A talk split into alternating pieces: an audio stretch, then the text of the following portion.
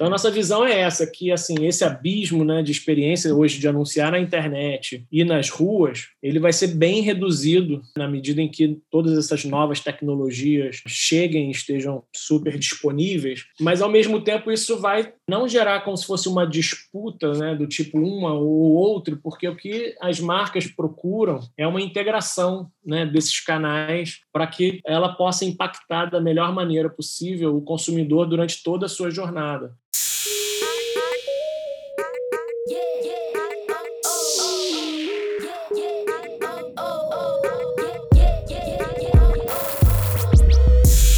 Está começando mais uma experiência de áudio, mais uma explosão de conhecimento. O podcast empreendedor é um podcast de entrevista que vai te dar uma injeção extra de motivação.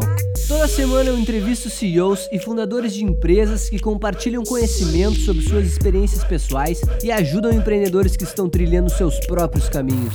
Ah, se você gostar do nosso programa, por favor, lembre-se de classificar e comentar o podcast para a gente conseguir motivar mais empreendedores a abrirem os seus próprios negócios. Já é possível ter acesso ao podcast empreendedor no YouTube.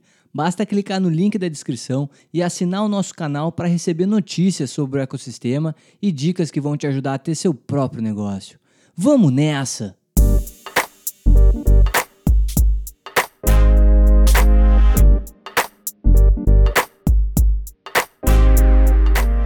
Fala empreendedor, fala empreendedora. Seja muito bem-vindo e seja muito bem-vinda a mais um podcast empreendedor. Podcast de empreendedorismo que cresce muito aqui no Brasil, não só no Brasil, no mundo inteiro, são mais de 40 países nos escutando hoje. E a gente está recebendo o Fábio Barcelos, fundador e CEO da Mobis. A Mobis é um novo formato de mídia exterior digital, móvel, geolocalizada e em escala. Hoje a gente está recebendo o Fábio para falar um pouquinho da digitalização da mídia externa. A gente vai falar também um pouquinho sobre a trajetória deles. Eles acabaram de captar investimento também, vamos falar sobre isso e dar diversas dicas aí para, como você já sabe, né? Para empreendedores e empreendedoras que estão iniciando as suas jornadas.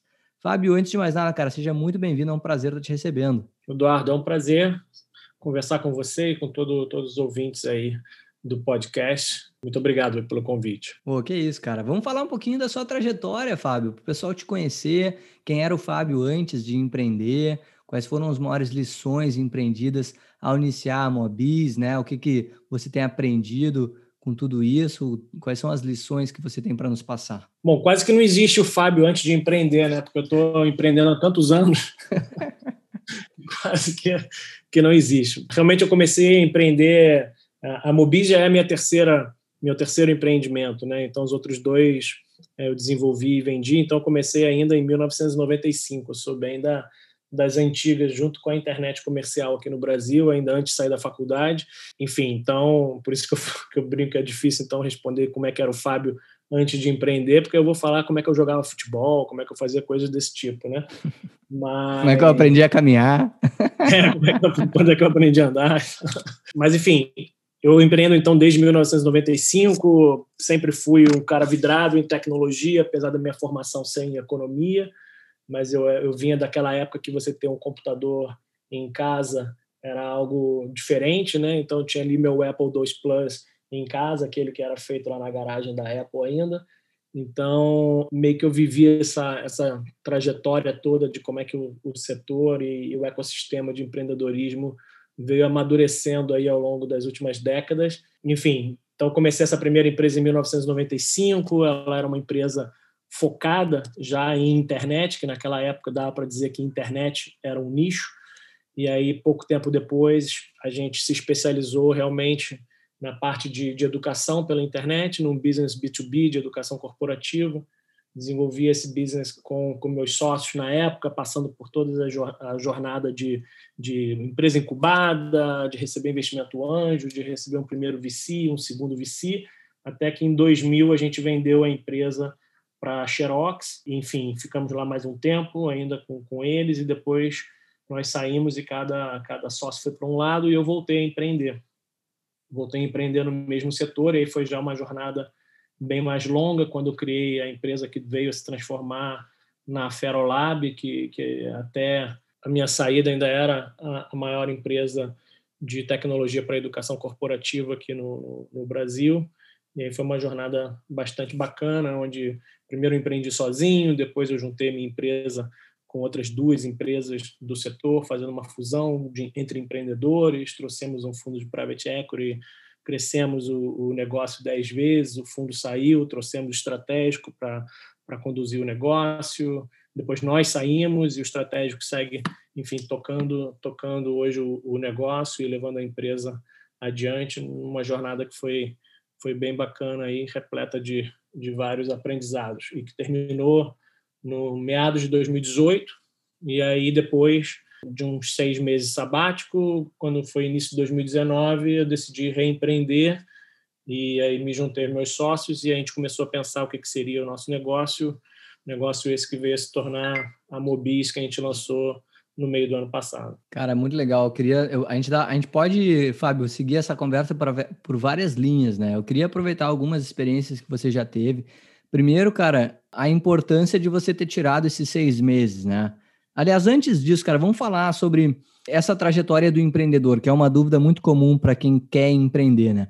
Você já tem uma série de empresas aí que você fundou, que você inclusive vendeu. Qual é a importância, cara, dessa experiência, da experiência passada, de ter tentado várias vezes, de ter com certeza errado muito nesse caminho, de ter aprendido e de ter reaplicado as coisas, ter se readaptado, né, para o sucesso da sua empresa hoje e para o sucesso também das empresas que você vendeu e que continuam aí atuando. Qual é, qual é, a importância, cara, dessa experiência de tentar, de errar e de fazer de novo? Eu acho que, eu acho que assim, essa é a jornada do empreendedor, né? E eu acho que quando você está vivendo pela primeira vez, talvez muita gente não tenha clareza de que será assim, até por questões culturais aqui no Brasil, especialmente, existe muito essa coisa do medo do errar, Sim. do medo do falhar, ou de você achar que, que é bom demais alguma coisa que você não pode errar. Então, esse tipo de pensamento, quando você ainda não empreendeu, ainda não se dispôs a empreender, ele não te ajuda nessa, nessa tua jornada, porque no final das contas, o, o, a diferença entre, entre quem empreende, talvez quem, quem esteja num, num, trabalho, vamos dizer assim, numa, numa big corp e tal, esteja justamente em reconhecer a importância né, do, do, do erro e de que é melhor você errar e errar rápido e errar barato e aprender e ajustar e incorporar esse esse esse aprendizado numa melhoria contínua a ficar, vamos dizer assim, não reconhecendo o erro, né? Muitas vezes acontece isso. Você disfarça, você tenta se enganar e, e que não errou, né? Sim. Então, hoje, obviamente, eu trago uma bagagem muito grande de erros e acertos, mas mais do que o que você já aprendeu no passado, que nem sempre o que deu certo lá atrás vai dar certo agora, é muito mais uma questão de mindset, de atitude, ah, ah, de conviver né, com a existência do erro e de reconhecer nele a maior oportunidade que você tem de aprender e acertar no, no, logo ali na frente. Né? Então, acho que o conselho que eu dou para quem não, não acumulou, vamos dizer assim, essa bagagem, é tentar o mais rápido possível desenvolver essa forma de, de, de pensar e de, de agir para que realmente a coisa tenha mais chance de dar certo ao longo da trajetória, ao final, né? Se é que existe esse conceito de final, mas que o erro faz parte da vida de qualquer empreendedor, né? Dificilmente alguém chegou muito longe sem errar. Tá aí, galera. A primeira pedrada, então, no podcast empreendedor é com relação a esse mindset, mindset do empreendedor, de conseguir uh, entender que o erro faz parte da jornada, não se cobrar tanto por isso, não se botar tão para baixo e que nem o Fábio falou, né? Errar, errar rápido e consertar mais rápido ainda. Muito legal esse primeiro insight aí que a gente traz. E, Fábio, outra coisa que eu queria aproveitar, cara, foi que você disse que antes de começar com a Mobis, você tirou ali uns seis meses de período sabático, um tempo que você relaxou, né, cara? Qual a importância disso, cara, para uma pessoa que eu gosto, eu gosto muito de relacionar isso como um relacionamento, né, cara? Você dificilmente sai de um relacionamento e já entra em outro, assim, imediatamente, assim. Eu acho que é muito importante a gente settle down, né? A gente se aquietar um pouquinho, entender as coisas, entender os nossos sentimentos. Qual foi a importância para você, cara, de tirar esses seis meses, refletir um pouquinho, raciocinar um pouquinho para iniciar uma nova jornada? Uh, bom, primeiro era uma questão mesmo de, de, de descanso. Né? Já, já vinha numa, numa batida muito forte por anos seguidos. Assim, a minha empresa tinha crescido mais de 10 vezes em coisa de 5, 6 anos. Depois a gente recebeu investimento estratégico de, de, de, de, de banco multilateral. Então, assim, termina que a empresa chega uma hora que ela, ela deixa de ter aquela, aquele jeitão de startup começa a aparecer mais com uma, com uma corp mesmo. E isso daí, de certa forma, ah, traz um cansaço, né? Porque é um, é um cansaço diferente e para quem realmente é, é, sempre empreendeu e gosta de empreender e gosta de construir, é um cansaço, vamos dizer que cansa mais mesmo. Então, assim, eu acho que o primeiro ponto precisava dar uma descansada real. Ah, segundo ponto é isso que você colocou, você precisa, tipo, tirar aquilo ali né, da, sua, da sua cabeça, a forma como você fazia as coisas, os problemas e os desafios e a forma de, de, de trabalhar que você vivia e se abrir para coisas novas, ler, se conectar com outras pessoas, olhar para o mundo aí fora, o que está acontecendo, observar as tendências, as oportunidades. E é muito mais fácil você fazer isso quando você não está na obrigação de, de ter que começar alguma coisa correndo, né? Uh, então, assim, obviamente eu não posso dizer que todo mundo pode fazer isso, mas no, no, no, no caso específico, como eu estava vindo de, um, de, uma jornada empreendedora prévia, já tinha vendido a empresa e tal, vamos dizer que sim, que eu pude me dar esse esse privilégio de, de, de, fazer essa pausa. Até tinha me proposto uma pausa maior, seria uma pausa de, de, de, um ano, mas aí também começa a falar mais, mais forte a vontade de voltar a fazer alguma coisa. Né?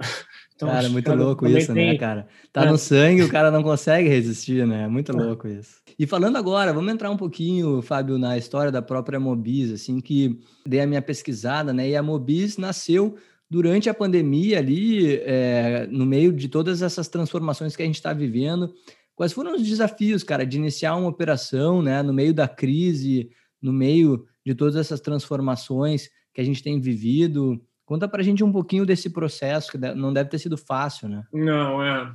Assim, foi tenso, né? Porque aquilo que já não é certo, tipo, fica dez vezes mais incerto no meio do, do do contexto né, que a gente vem enfrentando, né, mas que a gente começou a enfrentar como algo muito novo lá, logo no início. Para ter uma ideia, a gente ia lançar o nosso negócio no dia 30 de março, estava tudo pronto para lançar dia 30 de março, dia Nossa. 12 de março foi o nosso último dia de escritório. Né? Então, aí é óbvio, ficou evidente logo no início que o nosso negócio seria diretamente impactado, porque no final do dia a gente é uma mídia exterior de out of home, e para ela ter valor, né, tem a premissa de que tem gente na rua, né? Então, imagina que no primeiro momento, assim, foi bem impactante. E só que, enfim, aí é, é, é, vem essa coisa do, do empreendedor, né? Tipo assim, você tem que conseguir manter a calma nessa hora, você tem que ler os sinais do mercado, você tem que ajustar o plano que você tinha, né? Provavelmente você não vai, né? no nosso caso, a gente não ia conseguir lançar no dia 30 de março mais. Você tem que focar no runway, não, não adianta, você tem que olhar o seu caixa, ver quanto dinheiro você tem, uh, uh, quanto tempo você acredita que esse dinheiro dura, fazer ajustes de acordo, né? Ser um pouco mais conservador no início, até que as coisas comecem a, a ficar um pouco mais claras e comunicar bem né, com todos que estão no, no, no barco com você, desde de, de, os próprios founders conversarem muito claramente, o, o, os colaboradores que já estão apostando né, num negócio tão nascente ainda, os próprios investidores. Então, assim, conversar claramente do que está acontecendo, o que, que vai vir pela frente. Né? No final, assim, não, é não se desesperar, porque também toda crise traz, traz oportunidades, né? E, e no nosso caso, a gente aproveitou, vamos dizer assim, um trimestre, que era a projeção que a gente fez logo no início, que provavelmente, dado o cenário que acontecia na Europa, uh, e dado também até a própria fragilidade, vamos dizer assim, econômica, né, que seria gerada por, por uma paralisação muito longa do, do, do país, a gente projetou que provavelmente um trimestre seria vamos dizer, o, o, o, impacto maior e que depois as, as coisas pouco a pouco voltariam, né? E mais ou menos foi o que aconteceu e a gente acabou lançando no dia 1 de julho, então praticamente a gente fez um shift de um, de um trimestre aí e, e, lançou, obviamente, com o mercado muito muito alterado assim, né, na sua configuração original. Mas aí, de novo, é, o, é daí que vem oportunidades. A gente sendo uma startup, sendo 100% digital, sendo mais ágil, né, e, e, não tendo, vamos dizer assim, não carregando um legado, né, como os players já estabelecidos carregavam, a gente tinha, vamos dizer assim, a gente teve como tirar proveito da crise, se assim pode dizer, e se estabelecer mais rápido, talvez, no mercado, conquistar clientes mais rapidamente depois e, e, e validar o produto mais rapidamente. Mas, sem dúvida nenhuma, acho que falando em crises, né? Acho que tem crises econômicas que realmente trazem muitas oportunidades e essa crise que a gente está vivendo agora, eu acho que mesmo quem possa eventualmente ter se dado muito bem com ela, acredito que preferiria que ela não, não tivesse existido de forma alguma. Né? É verdade. Cara, muito legal isso. Até, pessoal, vale salientar uma coisa, assim, de vários insights que o Fábio está trazendo para a gente. Eu gostei muito quando ele fala sobre a leitura de mercado. A leitura de mercado que envolveu definitivamente entender o momento que a gente estava vivendo e conseguir postergar isso para o futuro. E além do mais, né, no caso eu estou falando do lançamento da Mobis, né, e além do mais, oferecer enfim, aos motoristas e todas as pessoas que se cadastraram aí, que foi um, mais de 20 mil pessoas cadastradas como uma fonte extra de renda, cara, que era uma necessidade e ainda é uma necessidade muito grande em meio à crise. Então, essa leitura de mercado é muito legal para quem quer empreender, conseguir sentar com seu parceiro, sua parceira, o fundador, cofundador, enfim, com seu time, né? Gostei muito também que o Fábio trouxe, pessoal, a questão da comunicação. Cara, essencial isso, eu acho, em qualquer trajetória empreendedora, fazer uma ter uma comunicação transparente, né, Fábio? Uma, uma comunicação que todos entendam o que está acontecendo e os riscos, os eventuais riscos de tudo que está acontecendo, né? Essa comunicação, eu acho que é uma peça-chave para a construção de um negócio de sucesso, né, cara? Sem dúvida, sem dúvida nenhuma. Isso, assim, vale, obviamente, nesses momentos de, de, de grande crise, ah, se faz, tipo, imperioso, mas a qualquer momento da empresa, eu acho que comunicação clara, transparente, assertiva, que faz todo mundo, que alinha todo mundo, né, que bota todo mundo remando na direção certa e no mesmo barco e tal, acho que isso faz faz muita diferença na execução de, de, de qualquer negócio e é onde muita gente peca, né? Muita gente Sim. falha falha nisso. Obviamente, quando, quando você é muito pequeno, você tem, enfim, todo o benefício de ser pequeno para ter uma comunicação mais clara, mas sem dúvida nenhuma, negócios que já estão em outros estágios e de repente vem um, uma crise dessa pela frente, eu tenho certeza que, que todo, muitos, muitos dos empreendedores aí enfrentaram situações, enfim, bem críticas pela primeira vez, mas também fico, fico bem feliz de ver que grande parte, se não quase todas as startups aí do ecossistema saíram muito bem dessa, vamos dizer assim, desse desafio, né? Legal, que ainda cara. não acabou, né? Ainda estão é, no meio. Aí, né? É verdade, é verdade, galera. Até já te convido, você, nosso ouvinte, que está curtindo esse papo aí, a assinar o podcast Empreendedor, não perder mais outras feras do empreendedorismo aí que a gente tem recebido. Muita gente que está transformando o Brasil e o mundo como a gente conhece. Fábio, entrando um pouquinho assim no, no, num papo de, sobre marketing, assim, a gente já percebeu que a maneira de fazer marketing tem mudado muito, né? Hoje em dia, uh, as pessoas não anunciam como antigamente em televisão, por exemplo, né? Quer dizer, os anúncios continuam, é claro, né? Mas antes a televisão era e os jornais eram os caminhos, né? Os transportes que maior parte dos empreendedores utilizavam, né?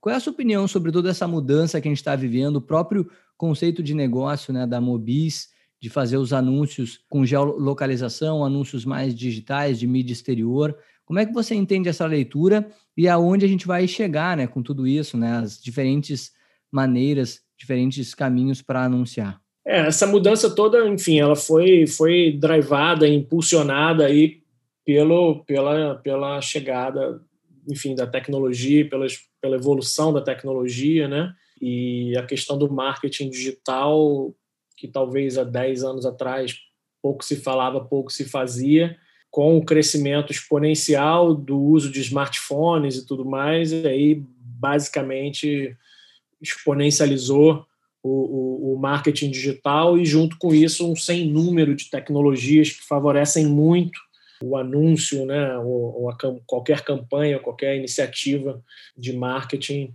na internet. Obviamente, com isso, veículos mais tradicionais, como a televisão, mas especialmente os impressos, como jornal, revista e outros assim, sofreram, né? Porque é difícil que eles consigam, eles não, não vamos dizer, existe uma, eles enfrentam limitações, vamos dizer assim, óbvias quando comparados com, com esse avanço tecnológico nas mídias digitais. E vamos dizer que as oportunidades que, que existem deles se reinventarem, ah, ah, muitos veículos, apesar de estarem agora atentos a isso, eles estão se movendo meio que tardiamente. Então, toda essa, essa possibilidade de personalização, de hipersegmentação, contextualização, a velocidade, a flexibilidade, uso de métricas que possibilita a avaliação de resultados, a avaliação de retorno de investimento, tudo isso o marketing digital faz muito melhor né, do, que, do que as mídias tradicionais. É. E, enquanto isso, a mídia exterior, né, o out of home, como é chamado, ele é o terceiro mercado de mídia no mundo né? E ele movimenta mais de 45 bilhões de dólares por ano globalmente e ele segue segue crescendo. E ele a, a, apesar né, de ainda carregar muito tradicionalismo, vamos dizer assim, e ser um, um, espaço ainda predominantemente analógico, é inegável o impacto que, que ele gera nas pessoas nas ruas e a penetração que ele tem em todas as classes sociais. Né? Então, não à toa, ele é o único veículo de mídia chamado de tradicional que ainda cresce, né? que cresceu ao longo desses últimos anos no mundo. Enquanto a gente viu televisão perdendo share, né, os outros veículos né, impressos perdendo share e tudo mais, o out of home, mesmo ainda sendo predominantemente analógico, crescendo né, o seu share e crescendo em valor de mercado nos últimos anos. E agora, com a chegada do digital, no setor, essa parte, vamos dizer assim, do, do out of home, que é chamado de digital out of home, esse daí vem crescendo a dois dígitos já nos últimos anos e tem a previsão de crescer a 11% ao ano nos próximos cinco anos. Então, nossa visão é essa, que assim esse abismo né, de experiência hoje de anunciar na internet e nas ruas, ele vai ser bem reduzido né, na medida em que todas essas novas tecnologias cheguem e estejam super disponíveis, mas ao mesmo tempo isso vai uh, uh, não gerar como se fosse uma disputa né, do tipo uma ou outro, porque o que as marcas procuram é uma integração né, desses canais para que ela possa impactar da melhor maneira possível o consumidor durante toda a sua jornada. Então, assim, com a, com a própria digitalização na TV, com a digitalização nas ruas e a própria internet, que já é digital nativo, a gente vai ver uma integração cada vez maior entre, entre esses meios. E isso, vamos dizer, obviamente que os anunciantes têm muito a ganhar, mas também a experiência do consumidor tende a ser muito melhor quando se fala de ser impactado por mensagens da, da, das marcas, e porque vai trazer muito mais relevância, muito mais conveniência, vai ser alguma coisa que, vamos dizer, de alguma maneira tem muito mais sentido para você do que do que vinha sendo, né, ou ainda é no, no, no, nos tempos atuais. É, galera, a busca pela assertividade, né, pela maior eficiência de todo mundo que anuncia, principalmente agora que a gente tem acesso a tantos dados, a gente consegue fazer um anúncio tão mais direcionado, né? É muito legal uh, escutar essa experiência do Fábio. Até, Fábio, para uma pessoa leiga, assim que nem eu, quando você fala em mídia out of home, você quer dizer, por exemplo, outdoors, é, to todas as coisas que estão na rua? É, todas as coisas que estão na rua, inclusive as coisas que não estão especificamente na rua, mas estão fora da sua casa, vamos dizer assim, Sim. né? Então, sei lá, uma mídia no metrô, não está na rua, está dentro do metrô, mas ele é considerado uma mídia out of home uma mídia na rua realmente, ele é uma mídia out of home, desde o outdoor, o relógio, o abrigo de ônibus, a, a mobis em cima dos carros de aplicativos, a, a, enfim, um anúncio no ônibus, tudo isso daí, né, as empenas de edifícios, como no modelo meio tipo Times Square, assim, tudo isso é uma é faz parte, vamos dizer assim, da indústria do out of home. Então tudo aquilo que teoricamente não está, vamos dizer, eu sei que o nome é, parece que não está na sua casa, né? Mas aqui é, o nome é anterior a outras coisas, né? Que não existia, não existia celular quando já existia o termo out of né? Mas é isso, seria a mídia, a mídia exterior. E cara, até aproveitando a sua experiência, assim, falando para os empreendedores que hoje estão lutando aí é, para conseguir é, aumentar suas vendas, conseguir acertar mais o seu público. Como é que as empresas, cara, podem se comportar para superar esse momento tão delicado uh, e aproveitar também a própria mídia out of home para ser mais um, um caminho, né, mais um veículo que você falou, era essa palavra que estava me fugindo, assim, para atingir um público específico? Eu acho, eu acho que, que é muito importante uh, as empresas conhecerem bem qual é o seu consumidor, né? E, e, e, o que você, qual é a sua proposta de valor para esse consumidor, mas ao mesmo tempo fazer um trabalho que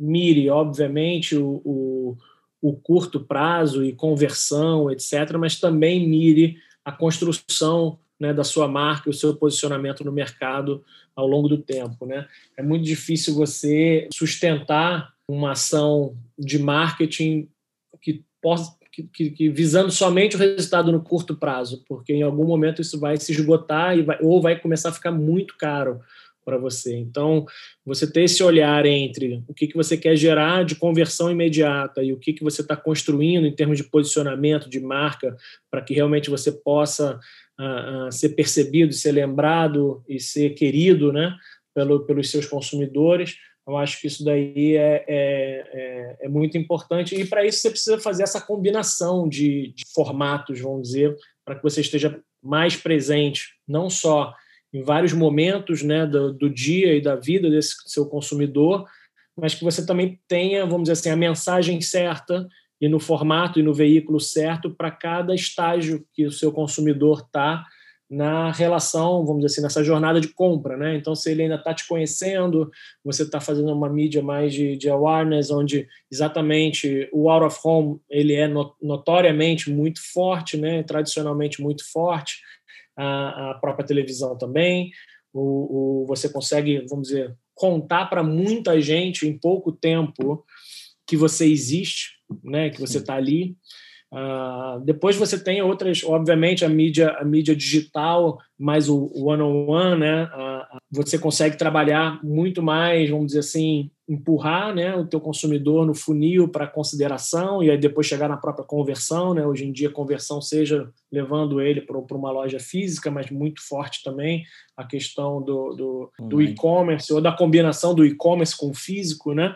Então, eu acho que, que você conhecer bem como é o seu consumidor, a persona que você realmente o perfil do seu do seu cliente ideal e como é e fazer um plano onde você tenha ah, comunicações desenhadas, né, e com veículos apropriados para cada etapa do funil, eu acho que, que isso daí é crítico e sem e sem perder de vista a questão sempre de construção de marca, porque é uma coisa que, que adquire muito valor ao longo do tempo e com isso vai tender a reduzir ao longo do tempo também, ah, vamos dizer assim, o seu esforço, o seu investimento para na conquista né, dos seus clientes, dos seus consumidores. Então, acho que tem que ter esse, essa visão de que o mundo. Dificilmente as respostas certas estão quando você bota todos os ovos numa cesta só. Né? Então, acho que a coexistência dos formatos né, de televisão, de, de, de rua, online, né, especialmente o celular, né, que hoje praticamente é uma extensão do nosso corpo aí.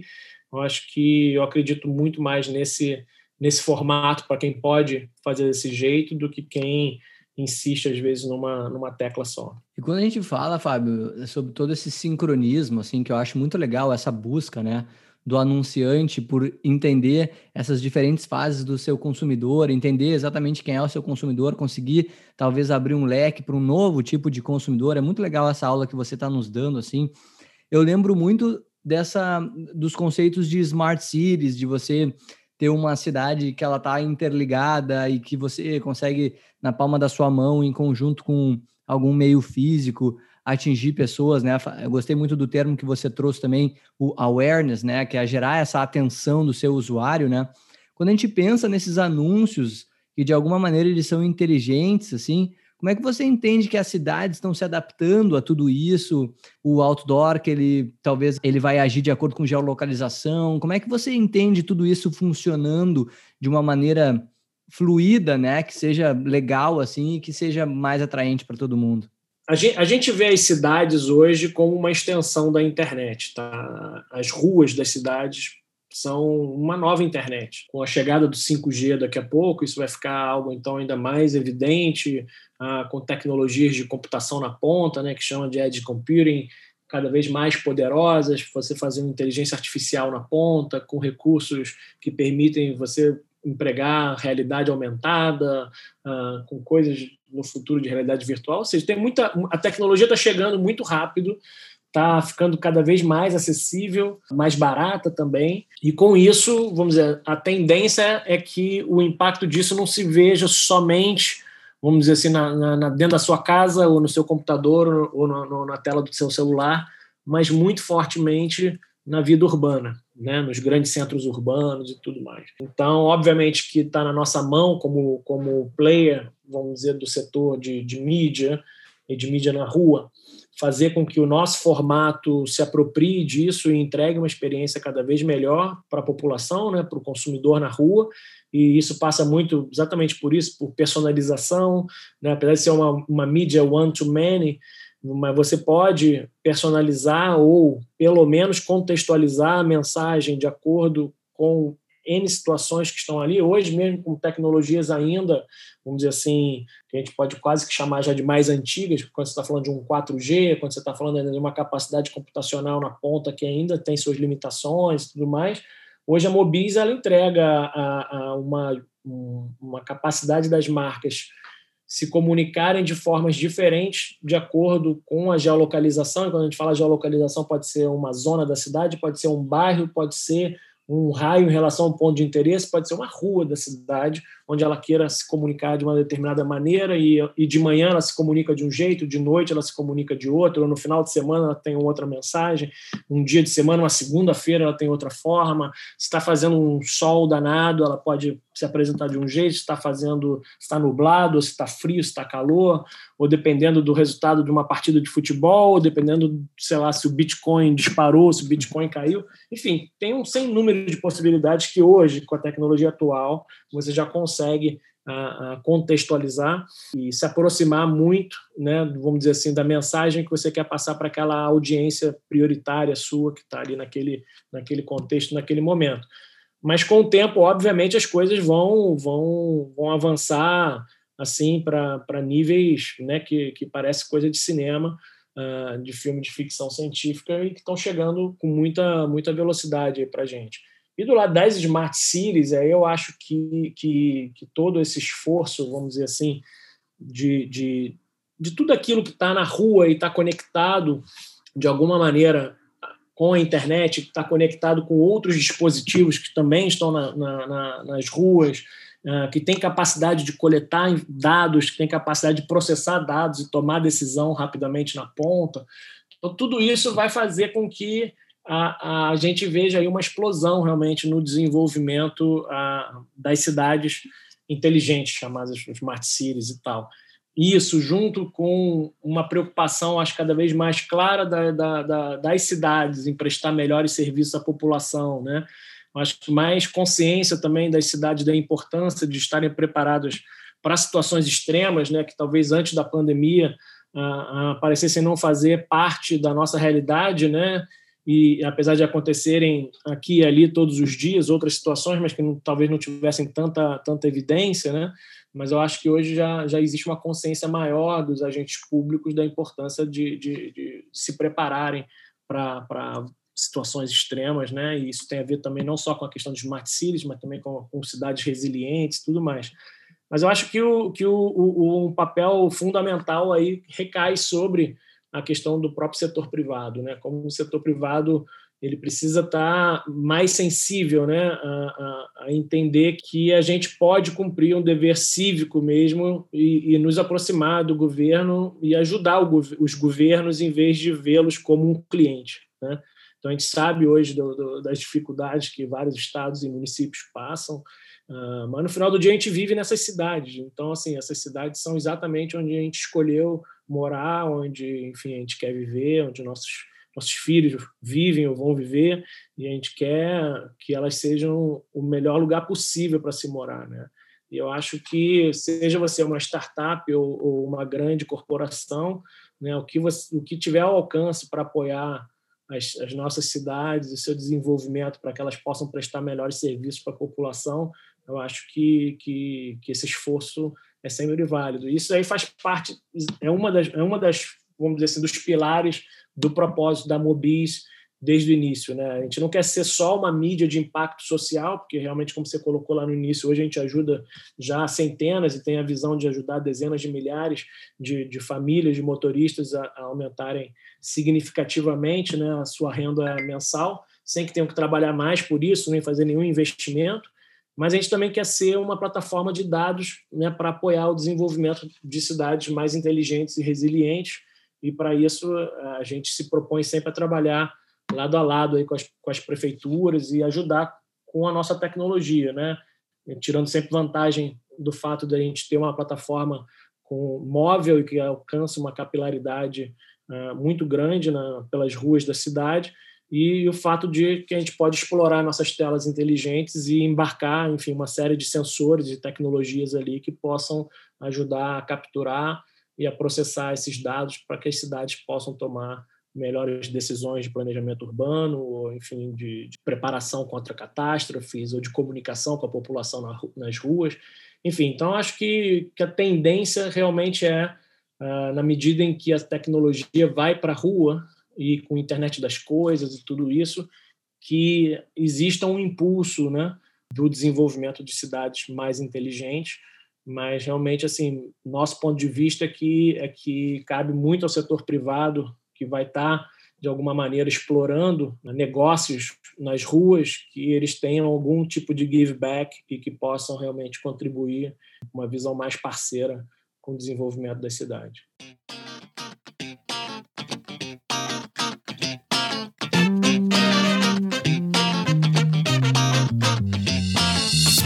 Sabia que já é possível mandar perguntas para os nossos entrevistados e nos ajudar a fomentar o empreendedorismo mundo afora? Basta se tornar um apoiador do podcast empreendedor e entrar no nosso site www.distritoe.com.br, dar uma olhada em todos os resumos que tem dos nossos episódios e clicar na aba Apoiadores. E agora, a mentoria gratuita de hoje. Para os empreendedores que estão iniciando as suas jornadas, quais são as suas dicas, cara? Cara, bom, primeiro eu acho que né, ter um negócio com um propósito claro e que realmente te mobilize, né? Acho que você vai vai viver aí uma jornada que você tem que estar tá, uh, preparado para fazer alguma coisa que, que faça sentido na sua vida. Né? Não pode ser só pelo dinheiro, também não pode ser só pelo trabalho. Tem que ser alguma coisa que, que realmente faça diferença. No nosso caso aqui, né, por exemplo, da Mobis, a gente tem um propósito claro de ajudar de contribuir com o desenvolvimento econômico, geração de trabalho e renda para a população vulnerável, no caso do, do, dos motoristas de aplicativos e mesmo dos motoristas de táxi, que, que, que também estão no nosso roadmap da gente trabalhar uh, proximamente, assim como o, o, apoio exatamente a essa questão do desenvolvimento da, da, das cidades e das cidades inteligentes e transformar as áreas urbanas impactando a qualidade de vida, a segurança e, e enfim e o bem-estar de, de quem vive nessas cidades, né? Então acho que essa questão do propósito é muito forte e te ajuda, né, a se levantar todos os dias e, e trabalhar e enfrentar aí as, as adversidades que seguramente aparecerão, as surpresas que aparecerão pelo caminho. Acho que o segundo ponto muito importante é você escolher os sócios certos. Né? E sobre sócio certo, normalmente passa primeiro por pessoas que você realmente gosta de trabalhar com. Muito chato você você estar tá numa situação que, que você não curte se reunir com seu sócio, conversar com seu sócio, ou, ou debater com seu sócio, ou tomar um chopp com seu sócio. Então, acho que você escolher os sócios certos passa por você saber que você gosta dessas pessoas, mas também não, isso não é suficiente. Também, de preferência, que você já tenha trabalhado junto, acho que isso ajuda bastante, porque às vezes você gosta da pessoa, mas nunca trabalhou junto e não sabe como a pessoa, na verdade, reage na, na, em situações de trabalho, em situações, vamos dizer assim, mais mais extremas. Então, acho que é importante, quando possível, que você tenha trabalhado junto. Ah, a questão de sócio certo também passa por complementariedade. Você precisa ser um time complementar, um time mais diverso, Uh, no caso aqui da, da Mobis, nós somos três pessoas bastante diferentes em termos de perfis, né? Sou eu, a Flávia e o Júnior. A gente traz uma questão de diversidade já maior quando comparado com outras startups, porque a gente tem uma co-founder mulher, né? E, e ontem mesmo estava lendo o novo reporte da Distrito sobre empreendedorismo feminino e basicamente só 5,1% das startups do nosso ecossistema aqui tem pelo menos uma founder mulher é. e só 4% são formadas por, por founders mulheres, né? só mulheres. Então, assim, ainda é um, um, um, uma exceção, infelizmente, ah, quando, na verdade, todas as pesquisas também apontam que, que você ter essa diversidade no, no, no grupo de founders e na empresa faz com que as empresas sejam mais inovadoras, mais produtivas e que gerem melhores resultados uh, ao longo do tempo. E especificamente de base tecnológica, de preferência que um desses founders seja alguém de tecnologia, se você não é essa pessoa, né? que alguém seja. Então, no nosso caso, por exemplo, o Júnior, que já foi meu sócio lá naquele primeiro venture que a gente vendeu para a Xerox lá atrás, ele é um cara super. Uh, uh, é um gestor, obviamente, hoje em dia, não é um cara de, de, tecnologia de sentar e botar a mão no código necessariamente, apesar de saber fazer, mas é um cara que manja muito de tecnologia, manja, manja muito de pessoas, manja muito de metodologias, manja muito de números, de data e tal. Então, você ter alguém que cumpra esse papel, se você não, não é essa pessoa, é, é, bastante importante. Bom, passada essa fase aí, você precisa ter, para ter um negócio, você tem que encontrar um problema um problema real, né? E, e, que, que a gente chama que é um problema que vale a pena ser resolvido. Né? E de preferência que esse problema real que vale a pena ser resolvido esteja num mercado grande o suficiente para você escalar o negócio. Né? Então, às vezes tem problemas que não são reais, não são problemas, você só quer fazer um produto e você teve uma ideia e gosta da ideia do produto, ele simplesmente não resolve nenhum problema. Às vezes até existe o um problema, mas só que ele é um problema que não vale a pena ser resolvido, seja porque já tem alguém resolvendo de uma outra forma que é satisfatória, ou porque ah, é um problema que não, não vai durar no tempo, né, tanto tempo, ou ele tá, ou ele exatamente faz é um problema num, num negócio pequeno, né, num mercado pequeno que você não vai conseguir escalar a, nenhum negócio. Mesmo que você sirva, todo mundo tem esse problema no mercado, ainda assim é um negócio pequeno. Então acho que você tem que encontrar um problema real que vale a pena ser resolvido no mercado grande o suficiente para escalar. Depois eu recomendo que você valide antes de investir muito pesado né? E aquela coisa que a gente falou lá no início de errar rápido e barato, aí você aprende e aí ajusta ou refaz ou eventualmente até desiste do, do, do, do negócio, porque você vai ter aprendido que é um negócio pode ser aquele tal daquele problema que não vale a pena ser resolvido, uh, ou que é um negócio que não vai escalar. Mas o importante é você tentar buscar essa validação o mais cedo possível e o mais barato possível e, se, e provavelmente você vai errar, mas aí você erra o mais rápido possível também, aprende e ajusta. Mais duas recomendações que talvez eu daria. Bom, primeiro é para você se preparar para uma jornada longa, incerta e de sacrifícios. Eu acho que tem que desglamorizar um pouco essa questão do meio, né, desse meio empreendedor hoje, que está muito mais em moda do que, do que já esteve na vida. E, obviamente, todo mundo que olha porta para fora, né, e todo founder que se apresenta porta para fora, ninguém está ali para ficar contando né, tudo aquilo que passa de, de, de dificuldade, de estresse e de sacrifício, né? Uh, mas obviamente que isso daí faz parte da jornada. Então ela é isso, ela é longa, ela é incerta, pode dar muito certo ou não, e ela é de sacrifícios, sim, de sacrifício de tempo, de sacrifício enfim, às vezes de prioridades, que você gostaria de fazer outras coisas e você precisa se dedicar a, a, ao negócio. Então, assim, mesmo as startups de maior sucesso aqui, eu duvido que eles não, que cada founder não tenha uma coleção de histórias de momentos assim que foram bem difíceis que, que, que, que eles viveram. E por fim, eu acho que você tem que criar uma empresa para ser muito maior né, do que os founders, né? E essa empresa ela precisa ganhar vida, vida própria ao longo do tempo, porque somente assim ela vai ter valor para a sociedade e, obviamente, também para os acionistas, né? Então, não cair naquela ideia de estou criando a minha empresa. Não, você não está criando a sua empresa, você está criando uma empresa. E essa empresa você está fazendo para que ela prospere, para que ela se perpetue, né? de preferência, e que ela realmente faça diferença na vida das pessoas, não só a diferença na sua vida, né, mas principalmente na diferença da vida de quem usa né, o seu produto ou seu serviço, diferença na vida, obviamente, de quem também decidiu investir em você uh, uh, quando você não era ninguém, diferença na vida do, do, do, do país ou dos mercados onde você resolveu atuar.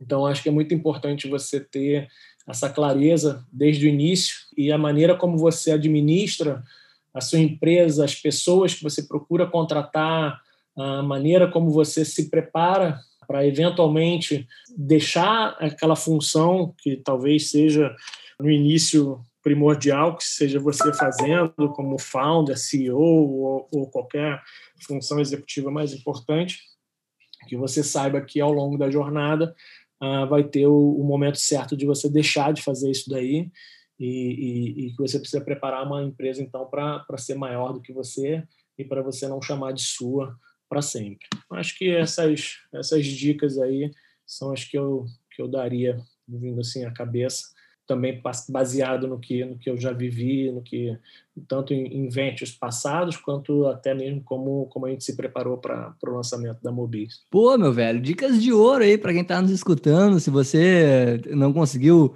acompanhar o raciocínio do Fábio aí, sugiro você voltar aí uns, um, um tempo no nosso programa aqui para pegar o seu bloco de notas e anotar tudo, cara. Tá muito legal isso. E, Fábio, eu queria aproveitar também para falar sobre captação de investimento, né? Que eu estava dando uma, uma estudada sobre o case da Mobis e vocês acabaram aí, faz pouco tempo, de captar uma quantia aí de 5 milhões de reais. E queria saber, cara, quando é que você percebeu que era o momento para fazer uma captação de investimento, que essa é uma grande dúvida de empreendedores, e qual o objetivo, né? Quando, quando você capta investimento, normalmente, para que, que você precisa, para que, que você vai utilizar ele? A gente, a gente, assim, eu acho que nem todo, nem todo negócio precisa nascer com captação. A gente tinha convencionado entre, entre os founders que a gente, quando tivesse certeza de que a gente já teria validado a solução para um problema e que a gente tinha tivesse, vamos dizer assim, uma razoável visão de que a gente tinha um business viável na mão, que a gente olharia para fora para enfim, para buscar investidores desde cedo, porque a gente acredita que esses investidores atraem e aportam muito mais do que do que dinheiro, né? Normalmente esse conceito do smart money é cada vez mais mais real quando você traz, vamos dizer assim, bons fundos de investimento, bons VCs, bons anjos, enfim, quem quer que você queira trazer para o seu negócio, sendo pessoas ou, ou fundos legais, com certeza eles vão trazer muito mais do que do que dinheiro. O nosso negócio especificamente também, uh, ele é um negócio que envolve muito software, muito dado, mas ele também envolve hardware, né? Sim. A gente tem o, o, o desenvolvimento, a fabricação dos, dos, nossos equipamentos, das nossas telas e tudo mais. E, obviamente que isso daí, no, principalmente no início, traz um, um, um descolamento de, de, de, fluxo de caixa entre o que você precisa uh, gastar para trazer, para desenvolver o produto, trazer o produto, e, e, tudo mais, e o tempo de você começar a monetizar isso daí. Então, por mais que no nosso modelo, nosso modelo em escala, ele tenha um payback bastante rápido, vamos dizer assim, desse investimento, mas lá no iníciozinho, quando as coisas são muito incertas, você normalmente é de se esperar que você precise de um, de um, de um aporte. E foi isso que a gente fez, quando a gente já tinha certeza do, do projeto, a gente começou a conversar com, com alguns, com alguns investidores, com alguns fundos bacanas. Aí a gente trouxe o Canary como, como fundo que fez liderou a primeira rodada nossa de seed, de seed, de seed money e junto com o North Capital que, que funciona como uma espécie de, de, de super anjo assim, então eles fazem muito co-investimento com fundos que normalmente são os primeiros cheques institucionais assim como no caso do Canary e já é uma galera assim que tem uma bagagem empreendedora super bacana também. O Bruno Nardon, que, que trouxe a RAP para o Brasil, é um cara que está por trás. Também o Gabriel Benarroz está por trás também, que é da Ingresse. Tem mais uma rapaziada super bacana também que, que, que já fez investimentos em outras startups e que vem, enfim, do, da, da parte mais financeira mesmo. Mas é um fundo bem, bem bacana que tem feito investimentos em várias startups legais que a gente acompanha. E a gente trouxe um sem número de, de investidores anjos, vários deles de, de startups super bacanas, ou que já viraram unicórnio, ou que estão próximas de virar unicórnio, ou que já investiram em, em, em, startups que escalaram muito, com uma diversidade muito grande de perfis também, desde gente de tecnologia, gente de, de, de venda, gente de marketing, gente que veio de agência também, que é, já que o nosso negócio está falando de publicidade. Então, a dica que eu dou é você precisa conversar com bastante gente para ir se preparando para um processo de captação, ou seja, nunca nunca acreditar que aquele negócio que você fez sozinho, trancado dentro do seu escritório com seus sócios, uh, e por mais maravilhoso que pareça, está totalmente pronto para você ir falar com os principais fundos que você gostaria de atrair, porque provavelmente suas primeiras ideias ainda não estão lapidadas o suficiente. Se você tiver a chance de, de, de, de conversar com mais gente, com gente que podem ser outros empreendedores, ou, ou gente que tem um perfil mais de investimento anjo e tudo mais, mas com boa experiência, eu acho que você vai conseguir, vamos dizer assim, ajustar e refinar, vamos dizer assim, o seu pitch, né, e, e a sua proposta de valor e por que que você acha que, que, que a sua empresa merece, sua startup merece receber investimento. E eu acho que também na escolha depois de que tipo de fundo vai investir em você, eu acho que você tem que também estar, tá, vamos dizer assim, conhecendo quem são os fundos, né, qual é a tese de cada fundo, qual é o momento de cada fundo e tudo mais. Enfim, aí tem, tem um sem número de dicas aí, quase que teria que ser um, um podcast só sobre essas dicas. Uh, uh, mas que eu recomendo assim que você se prepare bem e, e, e estude bem o seu mercado, né, estude bem aquilo que você está falando que, que, que, que é, o que vai fazer, mas principalmente assim, nesse, nesse primeiro, nesse, nesse early stage que a gente chama, uh, os fundos olham muito, primeiro, o time, né, quem é o time de founders, qual é o background desse time, qual é a formação, quais são os skills, qual foi a trajetória até ali, como se complementa, né, qual é a química que se percebe entre, entre, entre esses founders quando estão juntos, né? Uh, eu acho que é sobre a identificação, né? Se você conseguiu ser convincente o suficiente de que existe um problema e que esse problema merece ser resolvido, e principalmente qual é a escala, né? Qual é o tamanho do mercado? O, o, o pessoal olha muito nessa nessa fase, né? Mas time fala muito forte porque é aquilo, mesmo que algumas outras das coisas não, não estejam muito corretas, se o time for extraordinário, eu acho que as chances dele dele encontrar um, um, caminho, uma saída, e, mesmo que tenha que pivotar o negócio e ainda assim construir algo importante, é muito grande nessa fase inicial, fala, fala muito forte a questão do time. Maravilha, meu velho. Com certeza nós vamos ter que se reencontrar aqui para falar um pouquinho mais sobre esse tema que muitas pessoas curtem muito saber sobre venture capital, como captar investimentos, tudo isso. Galera, hoje a gente está recebendo o Fábio Barcelos, um dos fundadores e CEO na Mobis a Mobis, que é um novo formato de mídia exterior digital, móvel, geolocalizada e em escala. Fábio, para o pessoal que quer entrar em contato contigo, cara, quer continuar esse papo aí é, no, no Out of Home aí, quem sabe quando tudo sair, né, a gente consegue tomar um café, sei lá, né? Passa suas redes aí, cara, fica à vontade. Tá, cara, meu e-mail, bom, é fábio, é bem fácil, é fábio.mobis.com.br e principalmente no LinkedIn também a, a é fácil de me achar, né? Se entrar ali na Mobis e colocar people ali, não, não, não somos muitos ainda, então com certeza a pessoa vai, vai, vai me achar rapidamente ali no LinkedIn, pode se conectar por ali. Eu procuro ser bastante uh, uh, uh, receptivo assim, e responder bastante às pessoas que me procuram. Honestamente, eu não curto muito essa coisa de quando alguém te manda uma mensagem no LinkedIn e fica no vácuo. Então, mesmo quando não, não, posso ajudar muito, no mínimo, alguma, alguma resposta as pessoas costumam, costumam receber. Legal, galera. Então tá aí o contato do Fábio para quem quiser continuar esse papo que está muito bom aqui. Se você também quiser me acompanhar no LinkedIn, é minha rede maior aí que eu faço mais divulgação, principalmente dos episódios e dos empreendedores que a gente entrevista, é Eduardo Tannhauser, só nos seguir lá. Tem o nosso Instagram também, arroba podcast empreendedor. E a gente também está agora, pessoal, no YouTube com o Empreendedor TV levando muito conteúdo para quem quer tirar a sua ideia do papel, para empreendedores, para empreendedoras que querem saber mais sobre empreendedorismo, sobre as notícias do ecossistema, enfim.